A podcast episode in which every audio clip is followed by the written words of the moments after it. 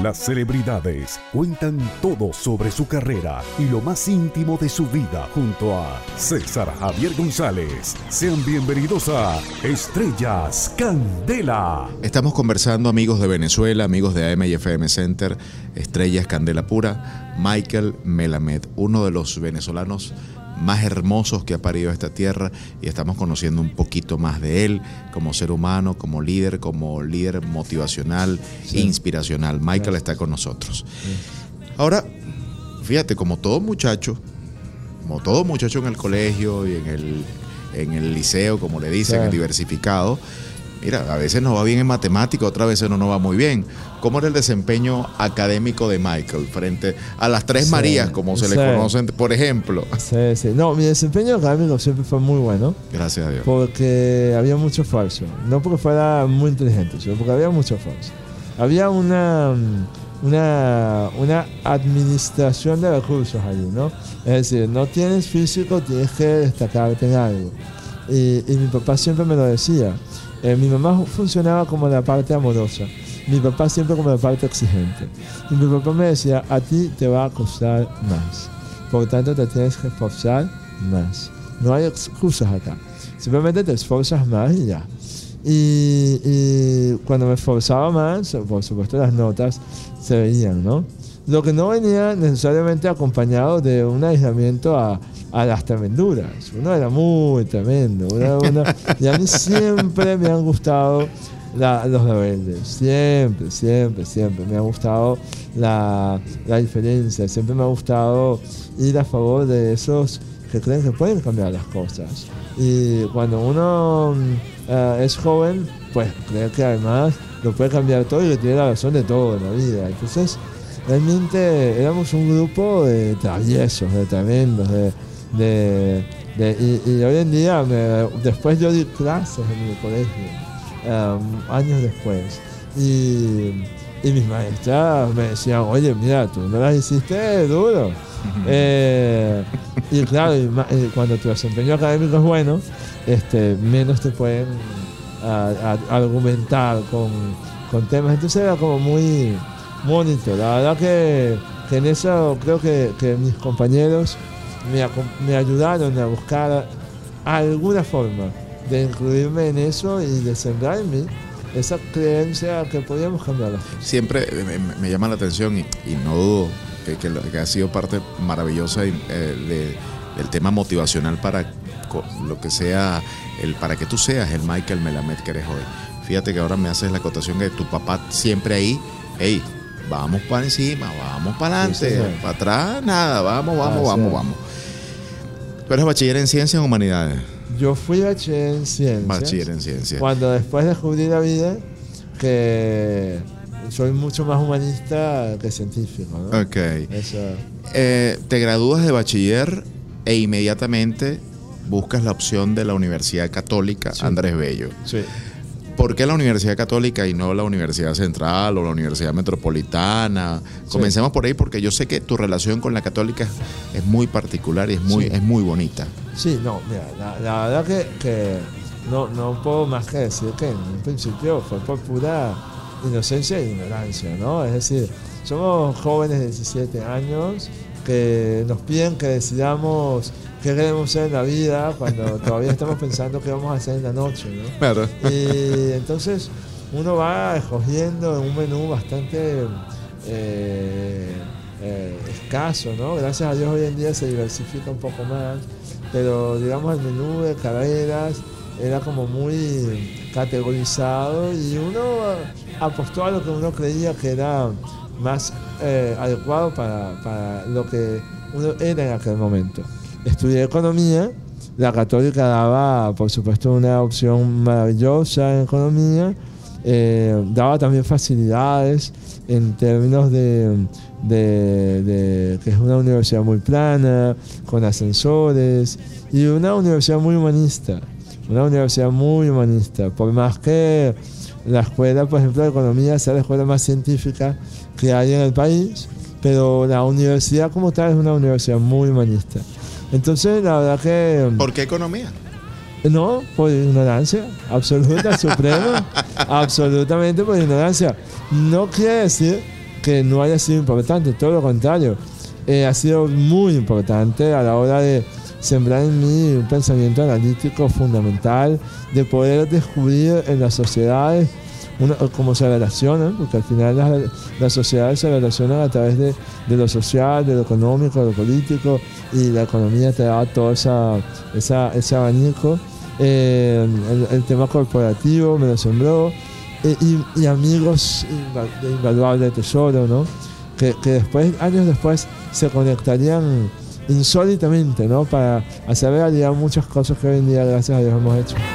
Estamos conversando, amigos de Venezuela, con Michael Melamed para FM Center Estrellas Candela Pura. Vamos a una pequeña pausa, pero pequeñita, porque ahora es que la conversación entre estos dos buenos amigos se pone buena.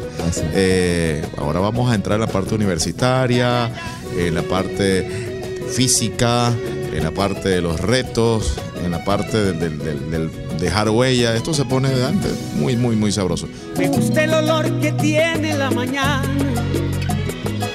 Gusta el primer traguito de café. Estás disfrutando de Estrellas Candela junto a César Javier González.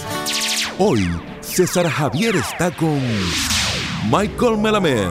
Continuamos con Estrellas Candela Pura a través de AM y FM Center para todo el país. Michael Melamed en la universidad estudiando economía. Fíjate que me llama mucho la atención el tema que, tú mismo me comentabas, como había una situación física, bueno, tengo que destacarme desde el punto de vista académico, intelectual. Pero resulta que nace un Michael, que tal vez tú mismo desconocías en algún momento, que se iba a convertir en maratonista, que se iba a convertir en, el hombre que alcanzara el pico Bolívar. Entonces que de repente eh, ha, estado en Nueva York, ha, estado en carreras súper importantes, eh, en hablar de las, de las hechas en nuestro país, en, en líder para muchos atletas, eh, porque yo me imagino y corrígeme si yo estoy equivocado, equivocado, que durante igual tu infancia, tu adolescencia, siempre tenía que haber un trabajo médico, por, físico, de ejercicio o terapia, algo para, para, para mantenerte activo, ¿no? Más o menos, porque a mis 13 años eh, decretaron que yo no iba a lograr eh, adquirir una, una fortaleza suficiente para acercarme a lo que en aquel momento se denominaba normalidad.